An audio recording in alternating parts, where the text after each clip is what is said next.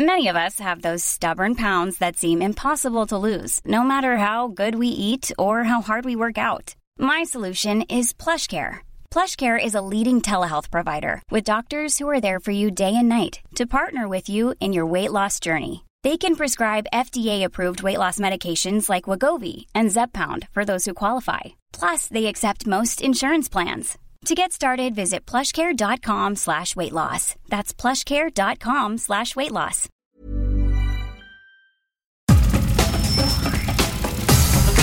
Nada más por convivir. Política, cultura y ocio. Con Juan Ignacio Zavala y Julio Patán. Aquí iniciamos.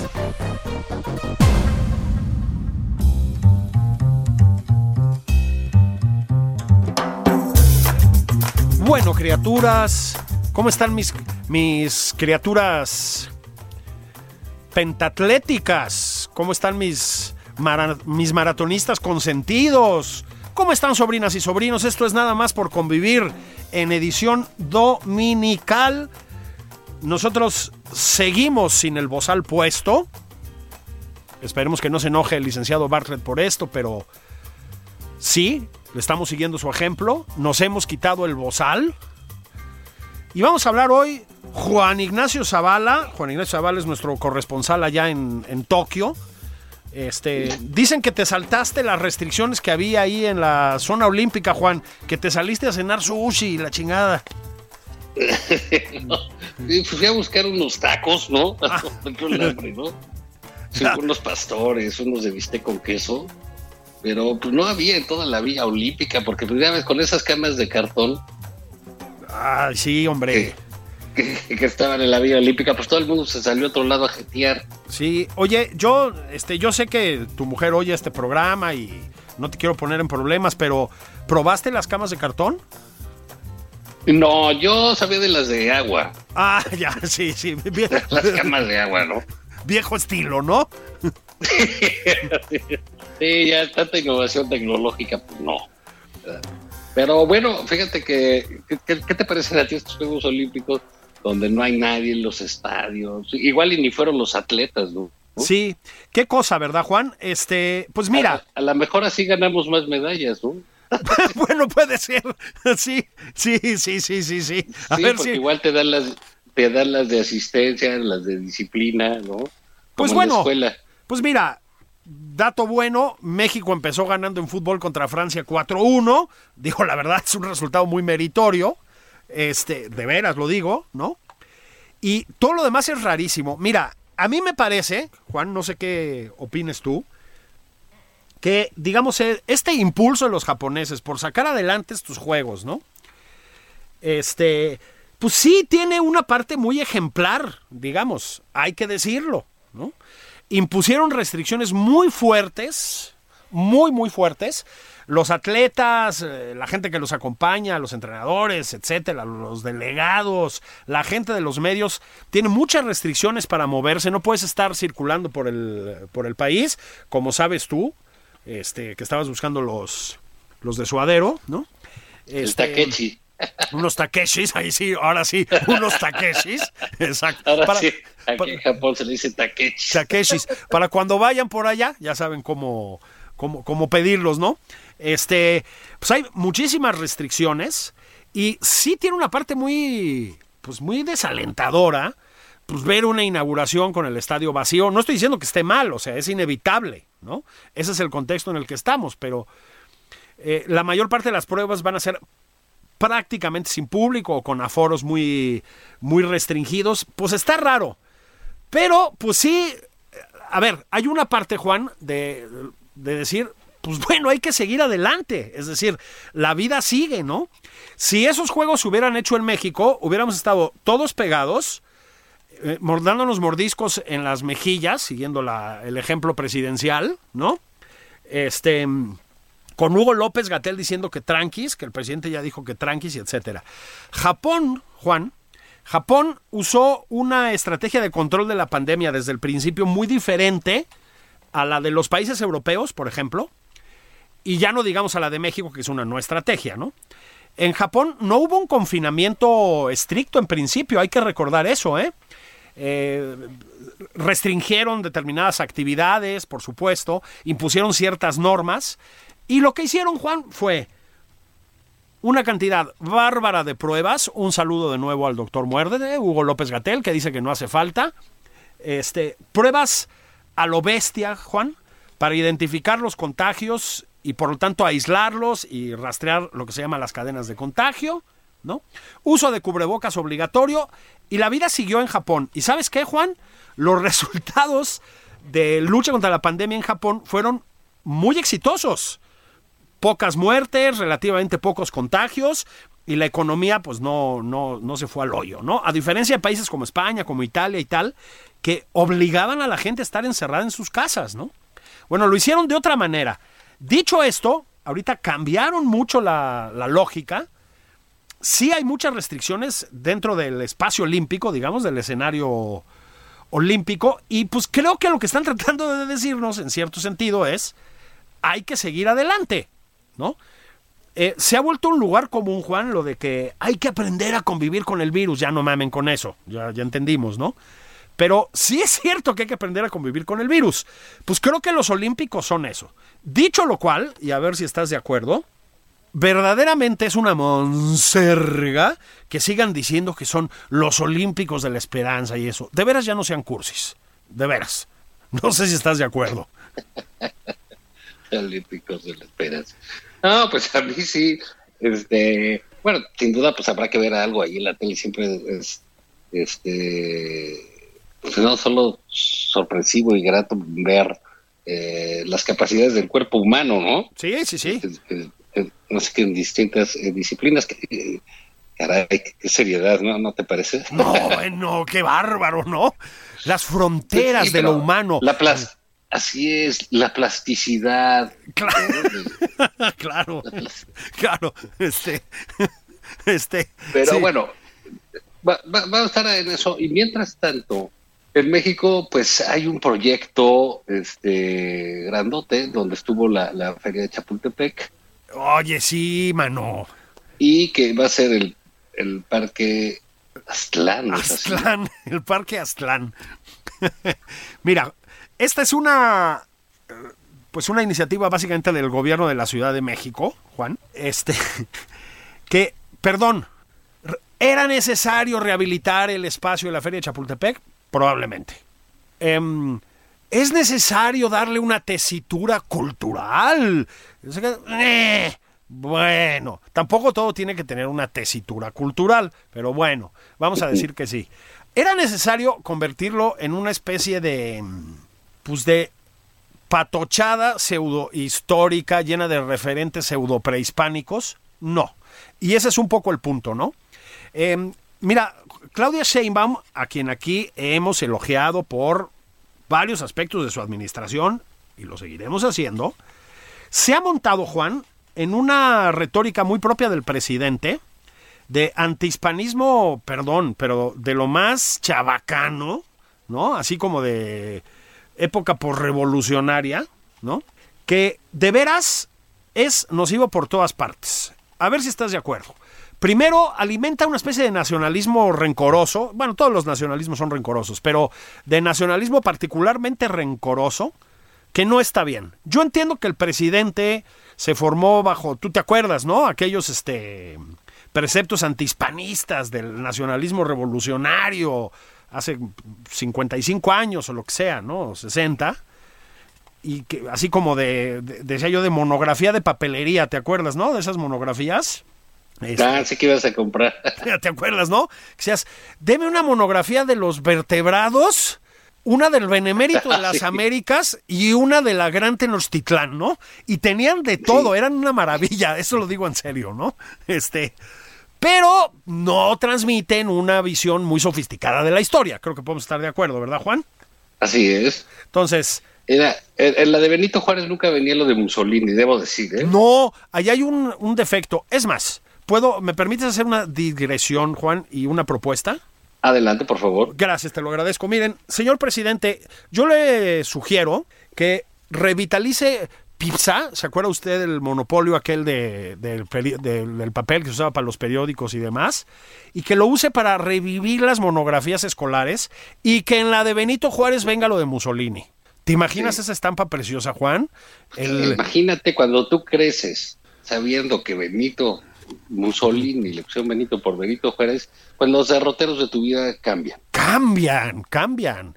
El presidente ya cambió muchas almas en aquella famosa reunión con Naciones Unidas en la que les explicó lo de el benemérito de las Américas y, e il Duce, il Duce, ¿no? Sí, su, influencia en el fascismo italiano, qué padre. en el fascismo italiano, eso es lo que se llama estar en la cumbre de la historia, ¿no? Pero bueno, Juan, digamos, yo entiendo, no aplaudo, pero entiendo que el presidente fue formado en esa...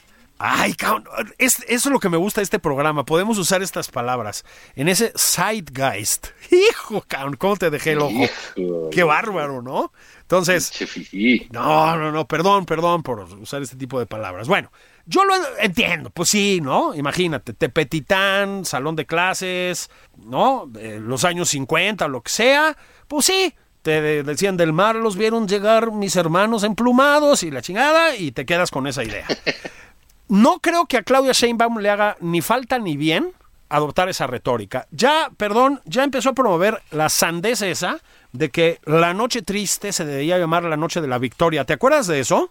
Sí. Pues bueno. Sí, pero bueno, pues eso son. Yo, no sé qué necesidad tiene Claudia Sheinbaum de tratar de emular, copiar, este, o dar seguimiento puntual a las barrabasadas del presidente. No, no tiene necesidad. Vaya, ni, ni siquiera es un eh, es un acto de lealtad, es una eh, es, al contrario, ¿no? Es bastante chafa lo que hace. Al presidente, pues, ay, mira, se desgañita y se pelea en los las mañaneras y dice que los españoles, este, nada más venían a robar, este, cosas de esas, ¿no? Sí, sí, sí, sí. Y, y este, pero ella dice que si Aztlán, que si Tacubaya, que trata de rescatar una historia mal puesta, mal vista y desde una óptica, pues, francamente ridículo. Dime ¿por qué no era mexicano la feria de Chapultepec? Claro, a mí se me ocurren pocas cosas más Chapultepec Es, una Chapultepec es una palabra alemana, vietnamita, ¿no? O sea,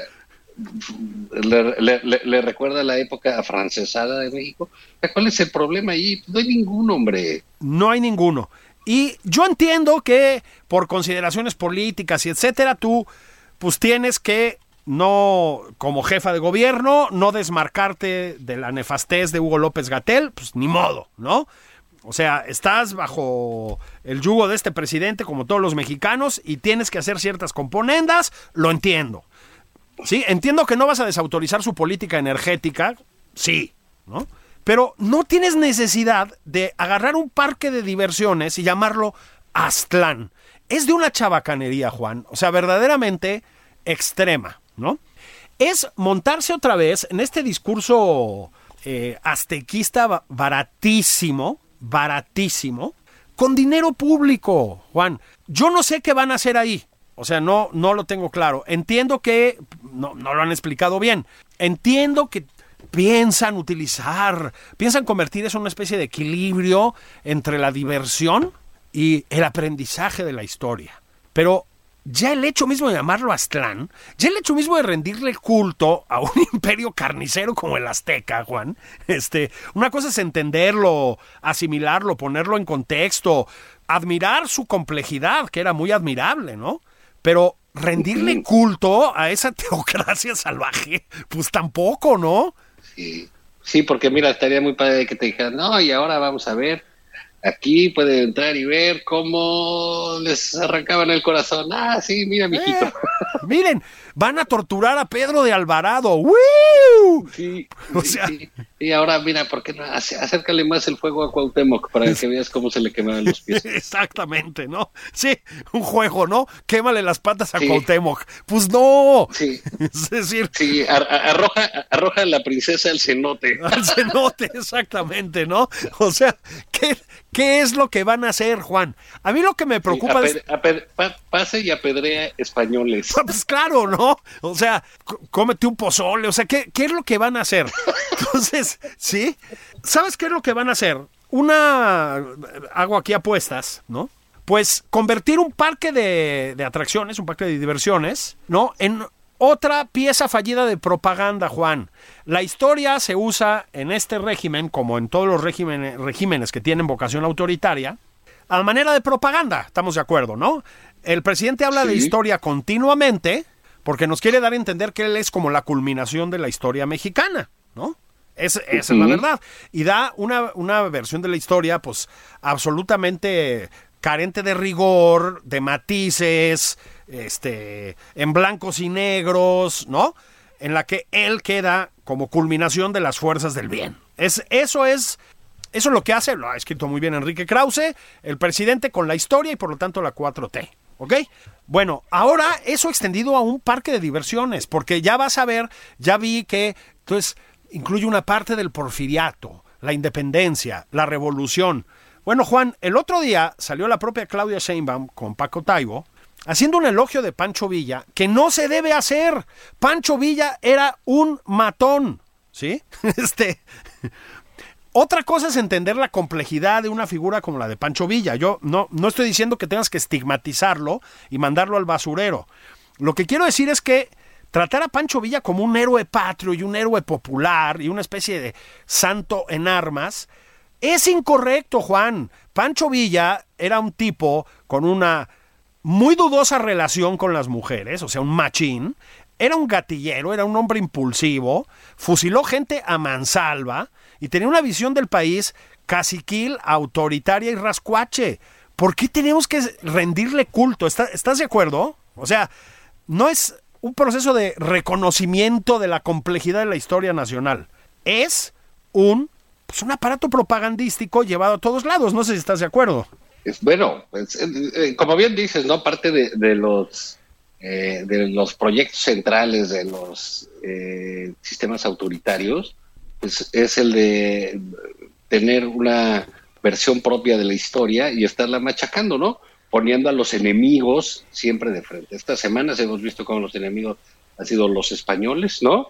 Tanto como dice el presidente, como con esta serie de recuerdos eh, que hace Claudio Sheinbaum, que no tienen otro sentido más que recordar ese pasado en el cual vinieron los malos y acabaron con nosotros, ¿no? Exactamente. Entonces, bueno, eh, eh, es una parte. El caso de Pancho Villa, bueno, la revolución, sí, tenemos nuestros revolucionarios, y sí, pues era un tipo, pues un eh, criminal. ¿no? Sí, era un criminal, pues sí.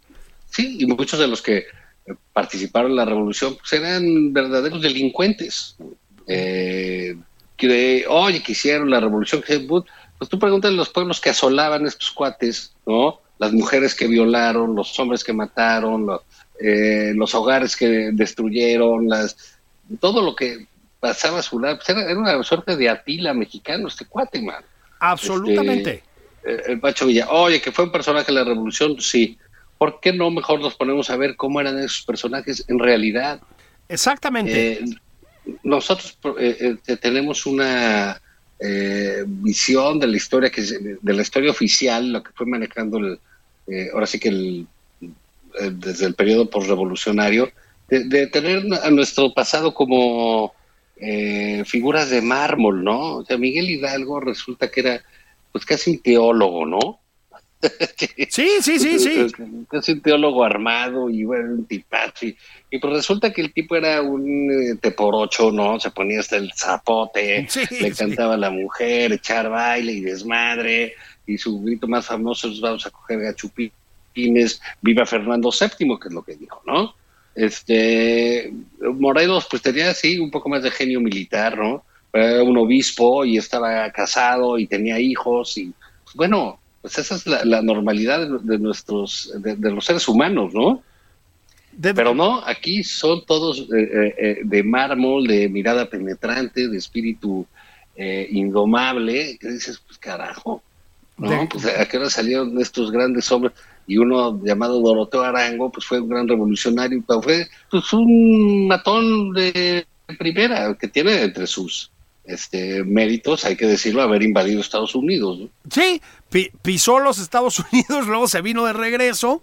Y, y poco, a propósito, el Pancho Villa que, que ataca a los Estados Unidos tampoco creas que se fue a enfrentar a las tropas de Pershing gallardamente, ¿eh? O sea, este, atacó una pequeña población y se regresó en chinga. Pero, a ver, Pancho Villa, Juan, digamos, se hizo, pues, se hizo popular como una especie de gran líder militar intuitivo, ¿no? Era el jefe de la División del Norte, la División del Norte era este temible, ¿no? Atacaban un poco ahí sí como como los bárbaros de Atila a caballo, ¿no? En grandes cargas frontales. Em, causó muchísimo sufrimiento, mató a muchísima gente, estuvo acompañado de verdaderos impresentables, ¿sí? Impresentables. Rodolfo Fierro, que era su brazo derecho, era un psicópata, Juan. Un psicópata, ¿sí? No hay, no hay más. O sea, mataba gente por diversión y etcétera, etcétera. ¿Sí? Fue horrible. Pancho Villa. No fue un líder militar civilizado y no fue tampoco un líder militar genial. Cuando se le puso enfrente a Álvaro Obregón, se lo torció en tres patadas, ¿me explicó? Y mira que estaba en condiciones de inferioridad militar. Entonces, dicho todo esto, se montan Claudia Sheinbaum, ¿sí? En el homenaje a Villa y no hace un balance moderado, no, no, habla del gran héroe popular, del hombre que forjó patria. Señora jefa de gobierno, no es necesario hacer esas cosas. Sí, eh, eh, mira, es parte de su asunto de la campaña, ¿no? De estar este, eh, generando nota, ¿no? Generando información. pero sí, sí preocupa esa, esa visión de, todas las cosas, ¿no? Querer cambiar pues, lo que ya está sentado en la historia. Mejor ayúdenos a ver otras cosas. fíjate, por ejemplo, cuando en, en, Estados Unidos, pues, como que ven más tienen una visión de la historia y de los personajes históricos, por ejemplo, pues, mucho más de verle sus lados humanos, ¿no? Sí, sí. Para que tú los puedas, para que tú los puedas imitar, para que tú puedas, este, querer ser como ellos, ya ves cómo son este, los gringos en eso, ¿no? Que y es otra parte, pero es una visión, eh, pues que los lleva a decir, bueno, pues aquí está, aquí vivían las esclavas y los esclavos de George Washington. Exactamente. Entonces, si fuera aquí en México, dirían que no, que el incapaz, que nunca vivía eh, levitando, ¿no? Que se alimentaba de, eh, de los árboles, ¿no? Yo que sé, cualquier cosa, este, que lo haga parecer como celestial, en lugar de alguien humano que respondía a, pues, a las carencias, limitaciones y perspectivas de su tiempo.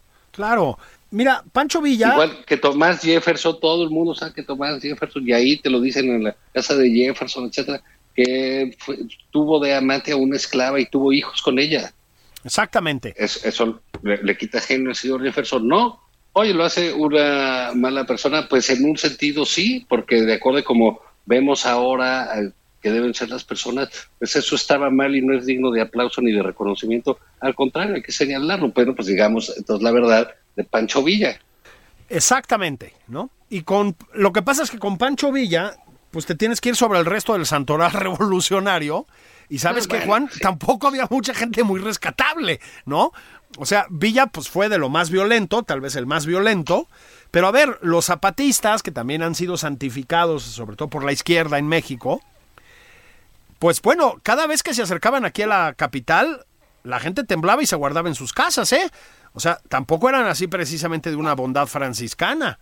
Álvaro Obregón, pues era tranza, este, implacable, retorcido, y también tenía muchísimo genio en otros aspectos. Etcétera, Juan, etcétera.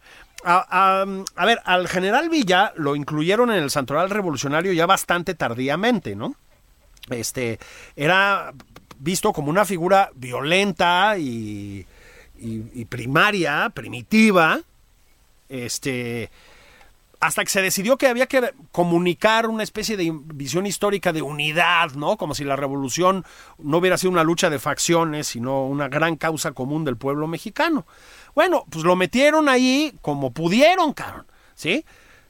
Voy a repetirlo, jefa de gobierno, jefa de gobierno Claudia Sheinbaum, querida jefa de gobierno, era un impresentable.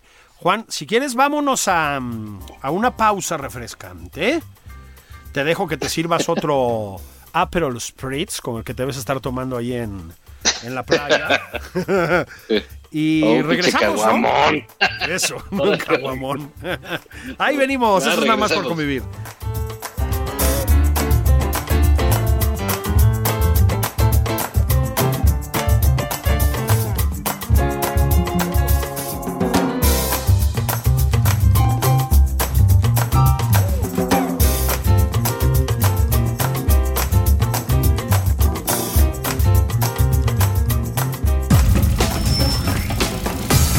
Esto es Nada más por convivir.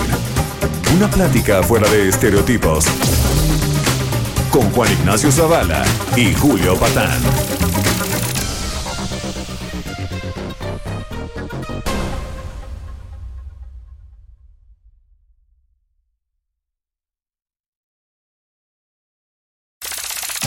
Estamos de regreso en Nada más por convivir. Aquí Juan Ignacio Zavala y Julio Patán. Niñas, niños, niñes. Estamos de regreso nada más por convivir en su edición dominical. Están aquí los tíos Zavala y Patán, Patán y Zavala. Felices de hablar con ustedes. Señor Zavala, ¿cómo van los Aperol Spritz por allá? Bien, mi querido Julie. Eso, Julie, me gusta. Julie. Petén, ¿no?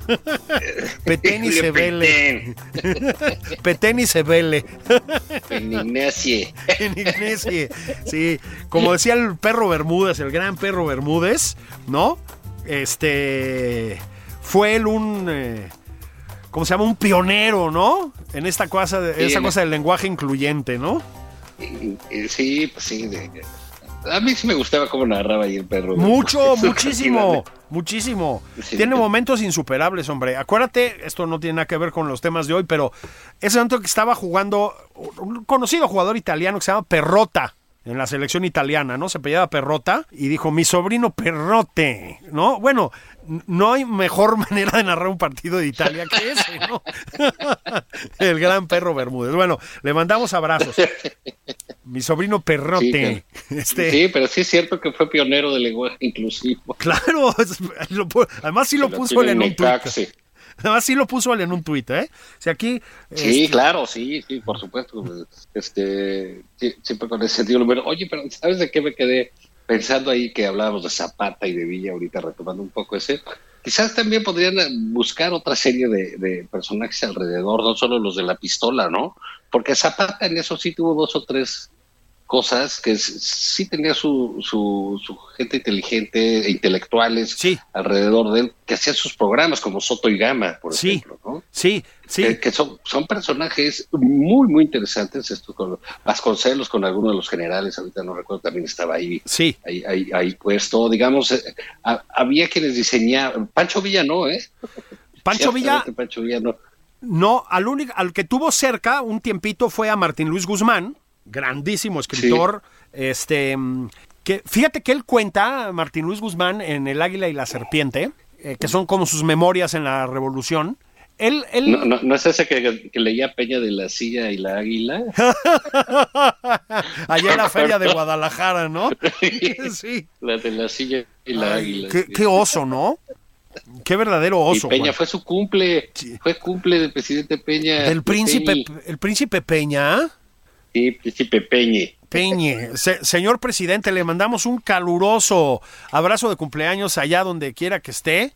Si le sobra una copia pirata de Pegasus, mándenosla, no sea gacho, ¿no? o, o unos videitos. No vaya a votar el domingo. Sí, no vaya a votar, no, no, no, no, no. No, no, no, no, no, ni, ni en el Estado de México, ¿eh? Señor presidente, ni en el Estado de México. Pero bueno, te decía yo, Juan, en el Águila y la Serpiente, Martín Luis Guzmán, lo, a ver, Guzmán, eh, siendo muy joven, eh, intenta sumarse al movimiento revolucionario. Tú sabes que su papá además era un militar del eh, ejército porfirista, ¿no?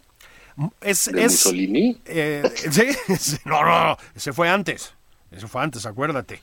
Este, y el papá, cuenta Martín Luis Guzmán, es probablemente el primer oficial de alto rango muerto en, la, en el levantamiento maderista. Y según cuenta Guzmán, el padre le dice, vete a luchar en el otro bando. El otro es el bando adecuado, mano. No, no te equivoques como yo. Y se muere el papá, ¿no? Entonces Guzmán intenta sumarse al movimiento de Carranza, queda profundamente decepcionado y acaba con Villa. Tiene un episodio en El Águila y la Serpiente, Juan, que es extraordinario porque llega precisamente, si, si recuerdo bien, con Vasconcelos, justamente, a entrevistarse, creo que sí, o con alguien cercano a Vasconcelos, ahí no me acuerdo bien, a entrevistarse con el general Villa. Lo hacen pasar, le dice el, el licenciado Guzmán, le dicen, ¿no? Y entra, y tú imagínate la imagen, ¿no? El, Guzmán, eh, Villa está tirado en un catre, cabrón, o sea, lo, lo, re- lo recibe acostado, ¿no? Es, eh, eh, es una especie de versión primigenia de los diputados de la 4T, ¿no? Con- por los modales y eso. Y este, y Se perfilaba el estilo Noroñi. el estilo Noroñe, exactamente, ¿no? Exacto. ¿Ustedes creen que hay discípulos del villismo? Bueno, en ese sentido sí, ¿no? Este. Entonces, la, la- la expresión que usa. Entonces, todos estos güeyes aterrados de este general que fusilaba gente a la primera de cambios impulsivamente, ¿no? Entonces, ya sabes, hablándole como muy suavecito, muy conciliadoramente y no sé qué. Y la expresión que usa Guzmán es.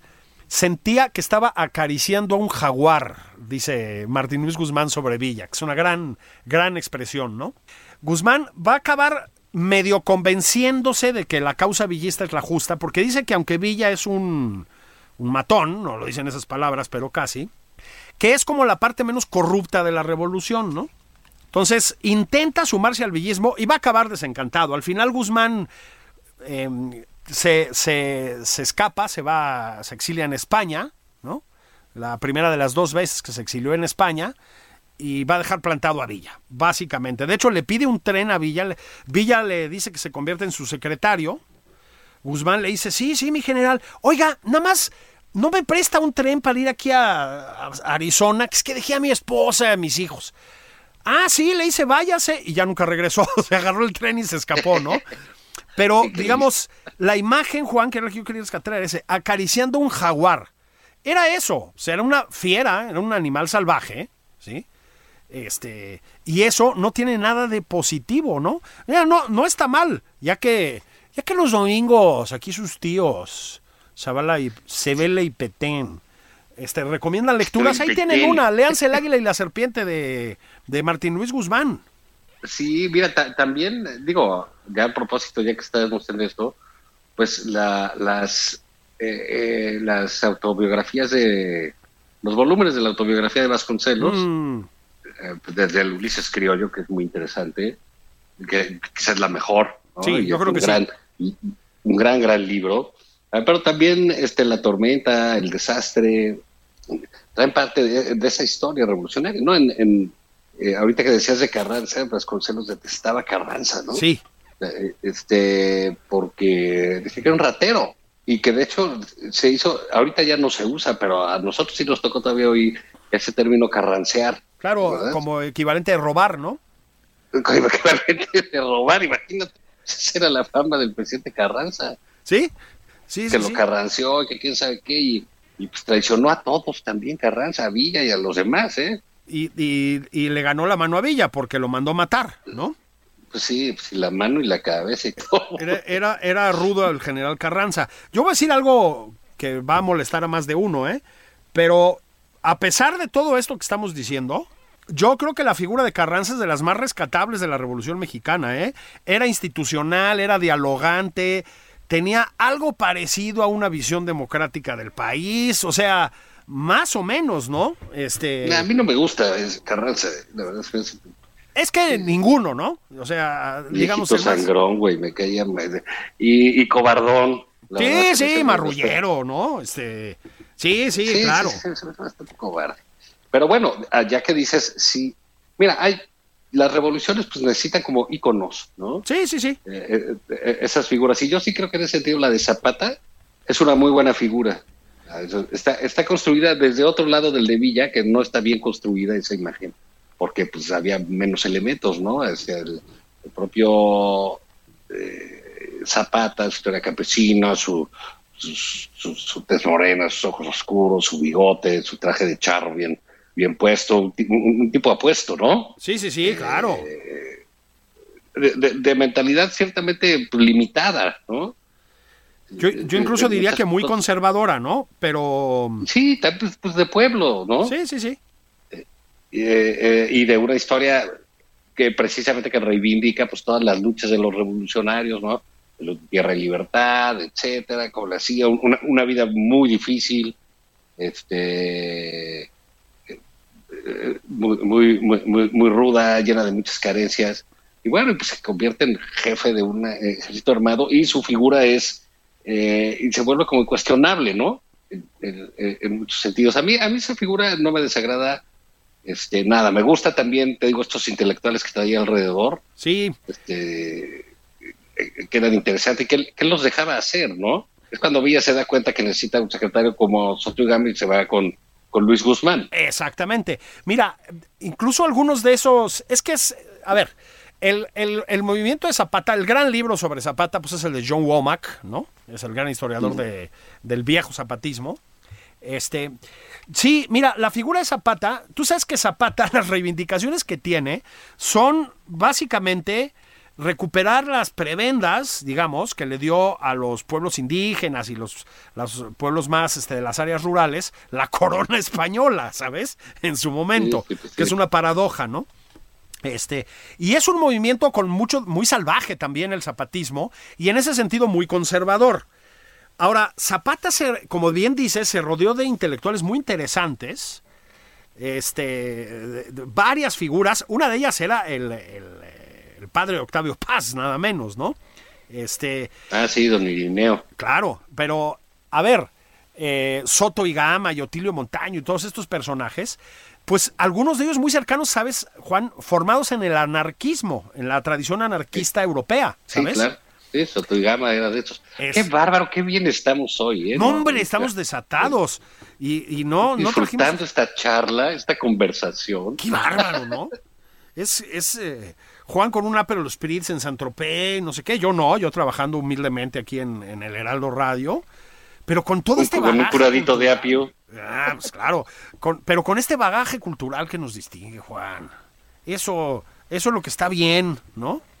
No, pero para que no piensen que todo se nos va en la 4T. No, no, no, no, no, no. Luego nos sentamos a leer clásicos romanos y cosas de esas, ¿no? este, no, pero a ver, sí, pero sí es cierto que es una de las figuras más, pues con más, no me gusta la palabra, pero con más pureza Zapata, ¿no? Del, del movimiento revolucionario. O sea, a propósito, no era de una familia tan pobre como se pensaba, ni mucho menos. Le gustaba el coñac francés, llevaba botonaduras de plata, o sea, no está, no está mal, ¿no? Este, guapo, como dices tú. Eh, pequeños propietarios, los, los Zapata. Lo que sí tenía era un par de hermanos que eran impresentables, Juan. Eufemio, bueno, era un matón. Eufemio, sí. Tiro, tremendo. Tremendo, ¿no? Pero es una figura, en efecto, muy pues muy compleja la de Zapata. Sí, que lo, ya se lo fueron a escabechar ahí en Chinameca, ¿no? En Chinameca. ¿Tú fuiste alguna vez al lugar donde lo mataron? No, ¿tú? Sí, sí, sí. Este, todavía vas y te enseñan ahí las que pues, supuestamente, no sé si lo sean o no, pero supuestamente son las perforaciones de las balas en el muro, ya sabes, toda la toda la parafernalia, ¿no? Ahí en el en el Morelos profundo. Yo, yo no sé si, si, todavía se puede ir a esas zonas, lo digo en serio, ¿eh? Porque... O, igual toman las paredes y se las traen al Parque Aztlán. Ah, oiga, jefa de gobierno, ahí le deja una idea muy buena, Juan. Sí, te tomas tu foto ahí eh, muriendo contra la pared, ¿no? Ay, qué buena este, idea. Fíjate que a mí, aparte del aztequismo este chafetón, ya para terminar con el Parque Aztlán. ¿Sabes qué me molesta? Que yo sí tengo cierta nostalgia infantil de la feria de Chapultepec. ¿A poco tú no ibas? Sí, pues sí, pues sí, la casa de los sustos, pues no sé si ya era de, que estaba abandonada o qué, pero sí daba susto. Sí, claro, sí, sí. Este, sí, con esas telarañas rarísimas y no sé qué. Sí, así estaba. Había unos pelos que se te embarraban, que no sabías si era del vigilante, güey. Sí, exactamente, ¿no? sí, exactamente, ¿no? Pero era, creo que le van a conservar el, estilo de, la feria. O sea, creo que el proyecto está muy bien para una ciudad, pero ¿por qué tienen que este, echarlo a perder con eso de que van a reivindicar la historia Eso. patria en un parque temático? Que sean ridículos. Eh, No sean ridículos, así como el, par- el parque Asterix o esta cosa, pero prehispánico. O sea, no, ya, ya, corten ese discurso. Pero fíjate, Sí, nos van a, va- van a escenificar el juego de pelota, ¿no? sí, es que, bueno, Van a decir que es el antecedente del béisbol. del básquet, ¿no? Hijo, mano.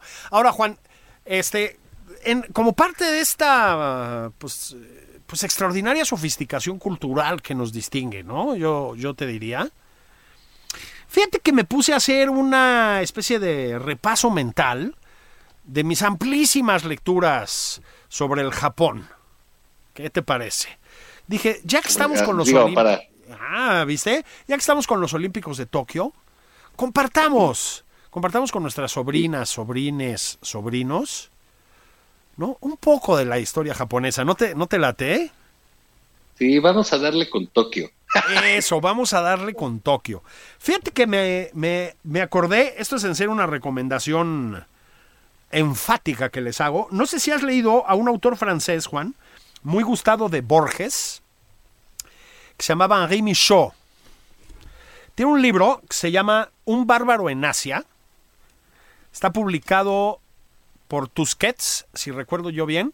Y luego, no sé si te tocó, Juan, una, uno- una colección de libros negros, que era la colección personal de Borges. ¿Te acuerdas de esa colección? Era espectacular, en serio.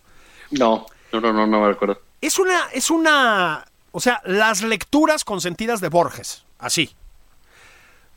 Prologadas todas por él. Entonces, Robert Louis Stevenson, pero unas, me parece que estaban las edas vikingas, ya sabes, todo el rollo de Borges, ¿no? Este, bueno, uno de los libros que recomienda es Un bárbaro en Asia, que tradujo él del francés. Michaud era un tipo formado en el surrealismo, en- era belga, pero digamos nacional, naturalizado francés y criado en Francia y tal. Y era un autor viajero. Eh, tiene un libro famoso sobre el Ecuador, vivió en Bolivia, pasó por Argentina y conoció a Borges, ¿no? Y No, pues como el Che. eh, eh, como el Che, exactamente, nada más que no le daba por meter tiros a nadie, ¿no? Este. em, lo que, y era pues artista visual, como se llama ahora, pintor, pues, y escritor. Tiene un libro en Asia que es de un nivel de, de viajes por Asia, ¿no? De un nivel de, a ver, por un lado de sofisticación en la mirada sobre la India, sobre China, sobre Malasia y sobre Japón. Ahí va mi punto, ¿no? Extraordinario. Pero también es súper escéptico. O sea, no es de estos viajeros occidentales que, ya sabes, ¿no? Cae subyugado por la profundidad y la sabiduría de los países de Oriente. Nada, ¿no? Tiene una, una mirada muy, digamos, muy fascinada por un lado, pero muy cáustica por el otro. Eh, se burla muchísimo también de las cosas que ve, ¿no? Dice que no conoce ningún pueblo menos espiritual que la India, ¿no? Este, o sea, que- dice ellos, dice, ¿tú conoces a los hombres de religión en la India? Dice por ahí Henri Michaud en algún punto. Dice, y tienen tanta, mm, dice, "le- les ves en la mirada tanta fuerza religiosa, dice, como le ves fuerza literaria a los profesores del liceo, así dice, ¿no? Este, entonces, es un libro muy, muy bueno, como con, no, no es tanto un relato, digamos, como instantáneas postales de todos esos países. Bueno, la que hace de Japón, Juan, te la recomiendo de veras, deben ser 15, 20 paginitas, es devastadora. También está bien ver, leer cuenta. esas cosas, devastadora, ¿eh? O sea, todo el encanto así por, eh, ya sabes, la estética japonesa, la caligrafía, que yo, que yo sí tengo, ¿eh? O sea, a mí me parece que es una cultura increíble, ¿no? Pero él es de un escepticismo extremo. Lételo, ¿eh? A ti te va a gustar. Ah, sí, lo, lo, voy a checar. Fíjate que yo así de mis, mis recuerdos más este eh, cercanos co- con el Japón. El Japón, el Perú, el Uruguay y el Canadá. Eso. Este, eh, tiene que ver con la señorita Cometa. Uy, me encanta. ¿No te acuerdas? Me encanta. Ese programa que veíamos todavía hasta en blanco y negro, yo me acuerdo que lo veía ahí con, con los niños Takechi Koji precisamente, ¿no? Sí, El, el muy gordito y... Y- el muy flaquito, sí. el gordito, el flaquito, y ahí este, eh, y el genio, bueno, toda esa eh, parte que pintó, aquí en México era famosísimo ese programa, ¿no? Y, y, y terminamos absorbiendo esa parte como, como nuestro rasgo este, más claro de conocimiento de los japoneses, a cualquiera que tuviera el ojo medio rasgado, pues le decías Takechi, le decías Koji, ¿no? Koji, sí, sí. Sí, pues sí. A, a eso, a eso lo reducíamos, ¿no? Para, para hacer su diferencia con, con, con el chino, ¿no? Fíjate que mm, yo veía con fascinación aterrorizada muchas veces, señorita Cometa. No sé si te pasaba lo mismo. Yo me acuerdo de un episodio, pero yo de niñititito, o sea, muy chavito, ¿no? Con una bruja, güey. No sé si te acuerdas. Bueno, me parecía terrorífico. Y dejé de ver, señorita Cometa. ¿Sabes que ahora está disponible otra vez? ¿Sí la has visto? No, no lo he visto. Ah, pues está en Amazon Prime. Está todo, señorita Cometa. Lo que pasa es que no vas a poder ver el doblaje que Mexicano. hacíamos en México, ¿no? Bueno, hacíamos, que se hacía en México, porque tengo entendido que se perdió. Este, pero la serie está ahí completa, ¿eh? Completa. Bueno, o estaba hace un par de meses, pues. Ah, búscala, es toda una experiencia, ¿eh? No, me imagino que sí. Pero así, eh, digamos, bueno, está, ya sabes, Murakami y todos estos rollos, ¿no? Ya más, este, eh, literarios, etcétera, pero siguen siendo de estos eh, imperios. Bueno, por ahí no me acuerdo cuándo era, leía yo, había una historia de los kamikazes que es este, realmente notable, ¿no? Ay, O no sea, la leí, fíjate, ¿dónde está eso, eh? Sí, hijo, no, no, te lo digo el programa, el, el programa siguiente porque es, este, digamos, es toda esa figura legendaria de espíritu, de entrega, este, por la patria, ya puesto en los finales de, de, de los 40 del siglo pasado, ¿no? Mediados. Sí, pues, Y ese espíritu de entrega por la vida era, y, y de cambiarle la dinámica a la guerra, ¿no? De la porque manera más tipos, pues- monstruosa, ¿no? Hay que decirlo. Sí, pues sí, pues se dejaba caer eh, su vida por la de los demás y ¡pras! Eh, eh, literal. ¿Y cómo los despedían, Julio? Eh, la, la- la ceremonia, cómo los iba, no podían ver a la familia, los trataban así como héroes. Sí, Este, y había pues como vallas para verlos, etcétera. Y ya se, se iban, y era un honor tener un hijo kamikaze. ¿no? Sí. Fí- Fíjate, Juan, que mm, este me, me- puse a revisar estas cosas, ya que hablas de esa época. Bueno, la novela, así como de referencia para aquel viejo Japón, bueno, viejo, el de la posguerra, digamos, o sea, un poquito después de la época que tú, a la que tú te refieres, es eh, un artista del mundo flotante de Kazuo Ishiguro, ¿no? Bueno, no sé si... Ah, la- claro. Es un novelón, ¿eh? Ishiguro, eh, para quienes no lo conozcan, no es un autor japonés. Es un autor nacido en Japón, evidentemente de padres japoneses, pero, pero británico. Escribe en lengua inglesa, ¿no?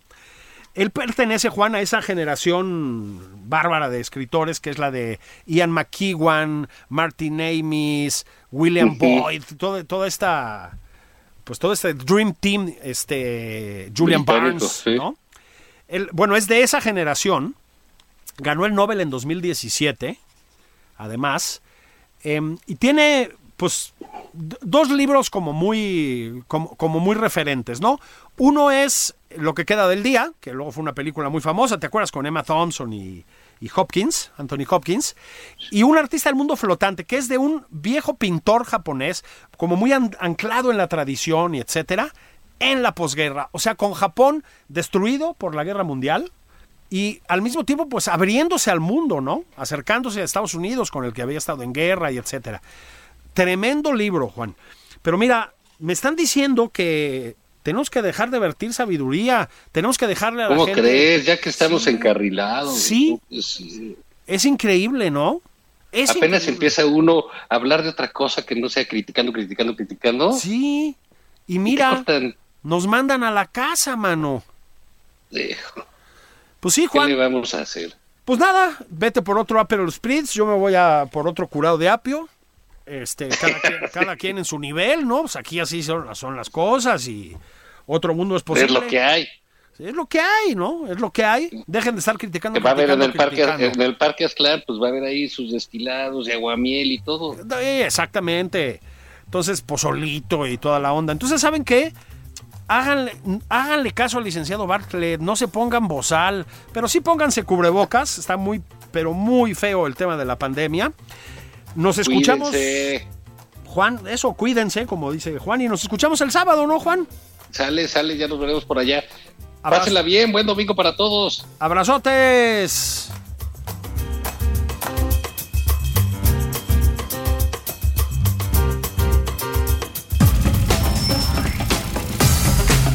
Esto fue Nada más por convivir. El espacio con política, cultura y ocio con Juan Ignacio Zavala y Julio Patán.